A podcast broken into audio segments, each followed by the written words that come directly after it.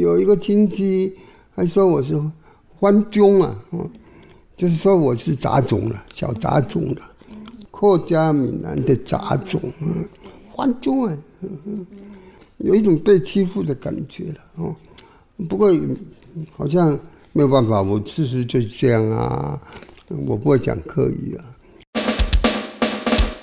妮妮麻一下，给你麻一下。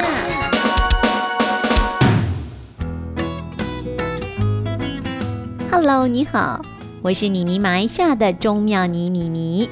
今天妮妮专访的麻辣人物钟兆正，他是台湾文学之母，是本土大河小说的先驱。之所以能够成为本土大河小说的先驱，就是因为他在战后跨语言的特质，写出了动荡大时代的感悟。特别是浊流三部曲、台湾人三部曲跟鲁冰花，鲁冰花曾经翻拍成电影，也非常的叫座。为什么钟兆正钟老？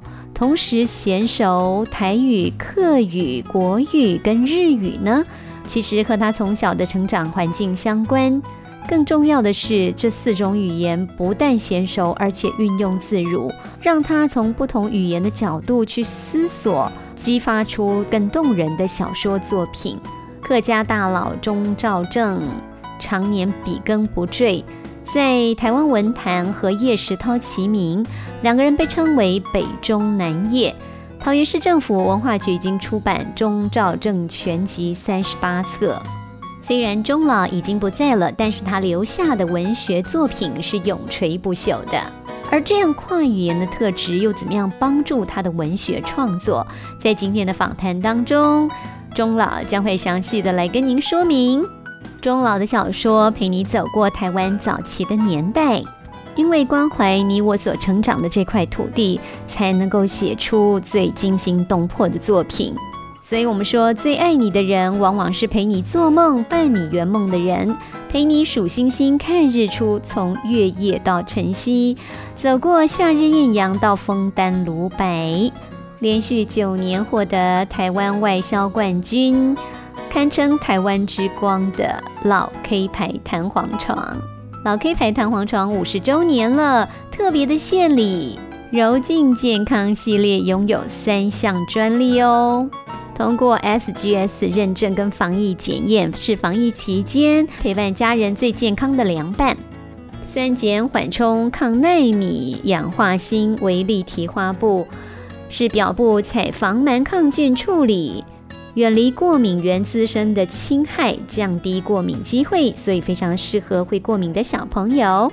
还有竹炭产生的远红外线，形成周围负离子的产生，活性炭的颗粒也让睡眠当中的二氧化碳快速转换成新鲜空气，这都是专利设计哦。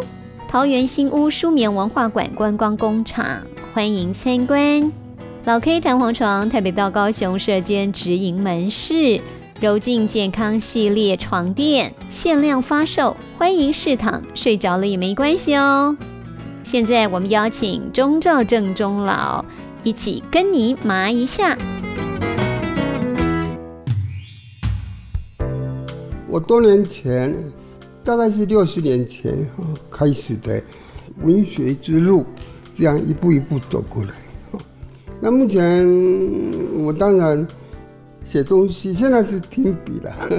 不过，呃，如果我笔拿起来，应该还可以得心应手啊！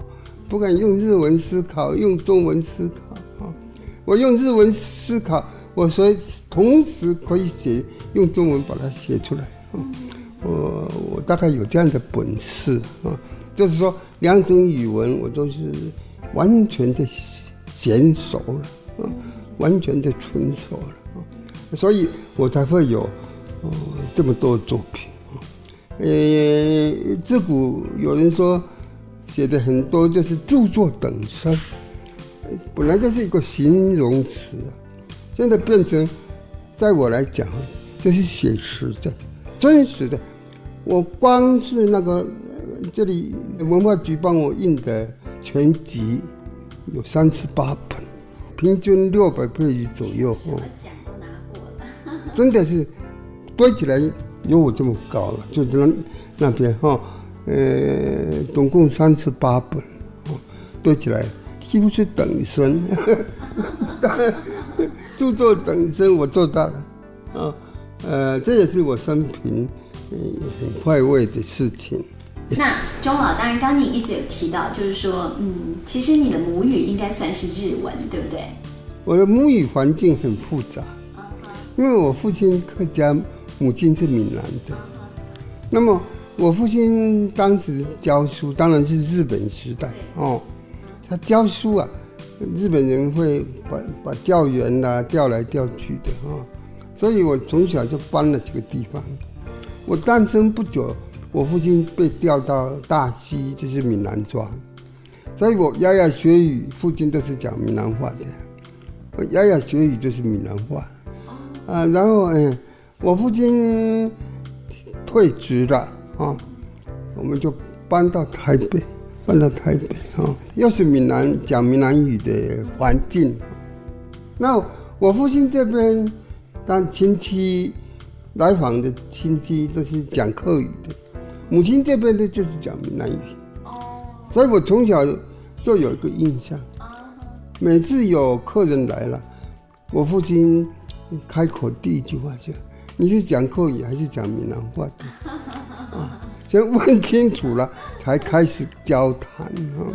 所以，呃，我是闽南语开始的，闽南语开始，然后第二个是上学了，开始学日语了，讲日语了啊，这是第二个。呃，日语几乎也是母语一样的，因为那个阶段哈，到日本人投降那个阶段啊，从交谈的时候，一切都是日语嘛，等于就是一种母语，母语之一了啊。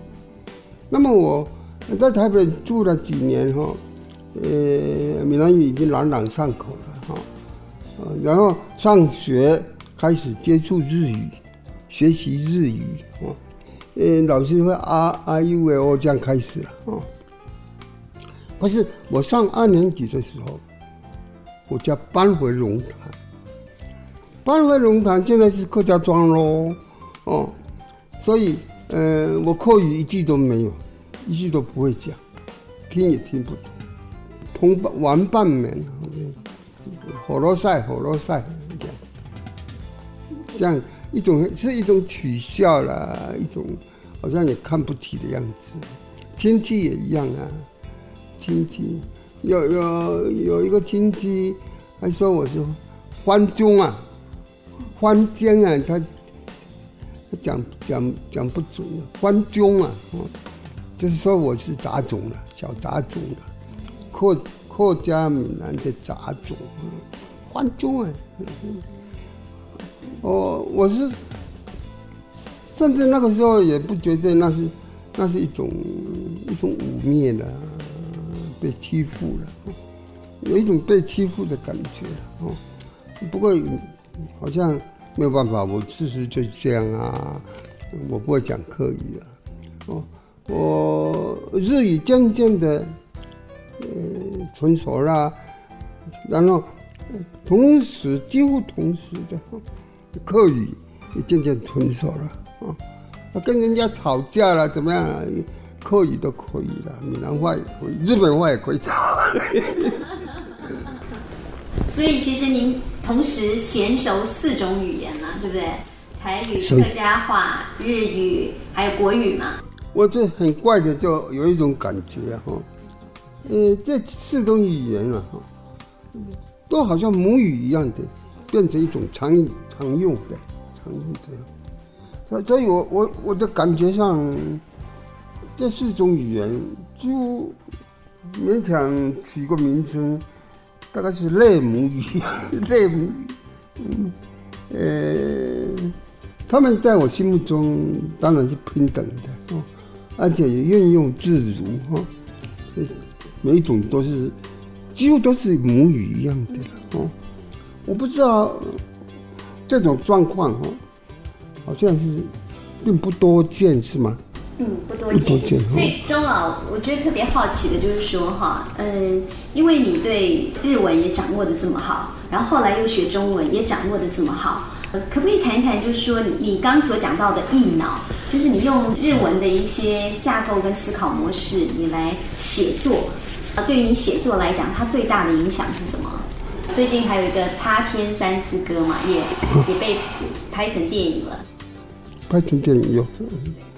呃，因为日语的娴熟哈，当然那种时代背景，每个人都免不得要学日语哦，讲日语。不过对我来讲，有一个我觉得是相当特别的影响，就是我正在拼命的看书，功课以外的课外的书，看世界名著，看文学名著。也包含日本的哦，都是日语了。日语给我很多有关文学的素养。呃，现在当然很多事情都忘记了，不过我几乎可以说，我对世界文学哪一个国家有哪几几个作家，他们有哪些代表作，如数家珍。因为我看书看的很多很多，在看书方面。我想，很少，恐怕是很少人像我，像我看的那么用心那么多。哦，那么都是日语了，都是日语。那么到战后才学习中文，学习华语。哦，那那时候我我能够吸收的哦，比如说文学方面，西洋名著、日本名著，呃，除了日语，那么我用中文吸收到什么呢？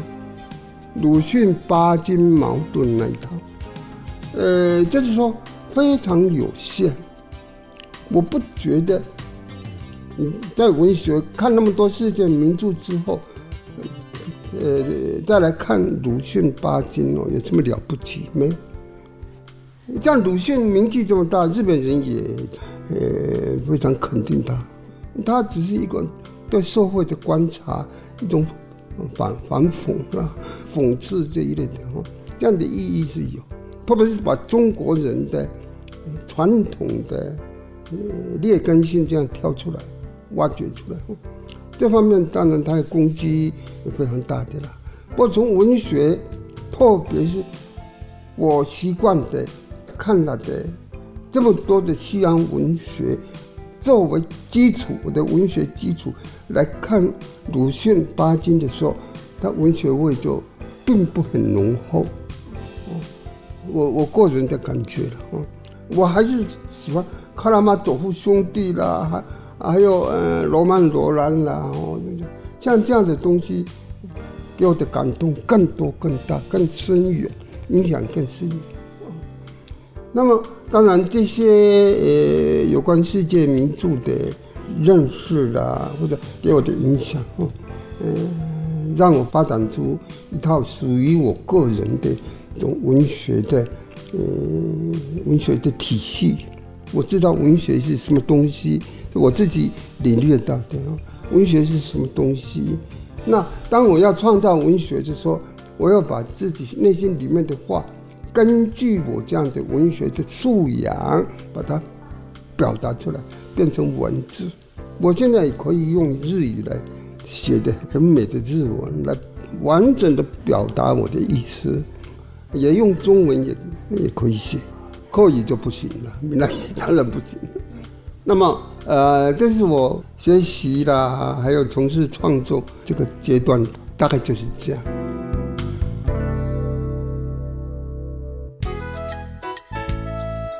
说到钟兆正钟老呢，还有一段故事发生在他年轻的时候。早年钟老是念淡江中学、彰化青年师范学院毕业，在当兵的时候，因为高烧不退，造成了听力障碍。战后就读台大中文系，只有两天呢就辍学了。原因之一呢就是听力障碍，上课的时候呢必须要把桌椅搬到教授旁边才有办法听课，而教授的口音呢也让他很难去适应。另外一个原因是考进台大中文系之后呢，他才发现课程内容大多是四书五经、唐宋八大家等等，而钟兆正呢比较感兴趣的是现代文学，这也是导致呢钟兆正钟老后来支持调降文言文的比例，强化台湾新文学的教材，担任这个共同发起人的原因之一。下一集继续请钟老分享他的本土文学创作之路。谢谢您收听今天的妮妮马一下，我们下集再会喽，拜拜。